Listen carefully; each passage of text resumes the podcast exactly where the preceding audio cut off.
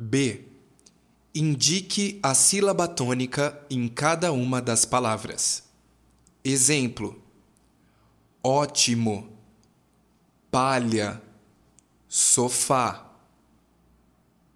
Ótimo, palha, sofá.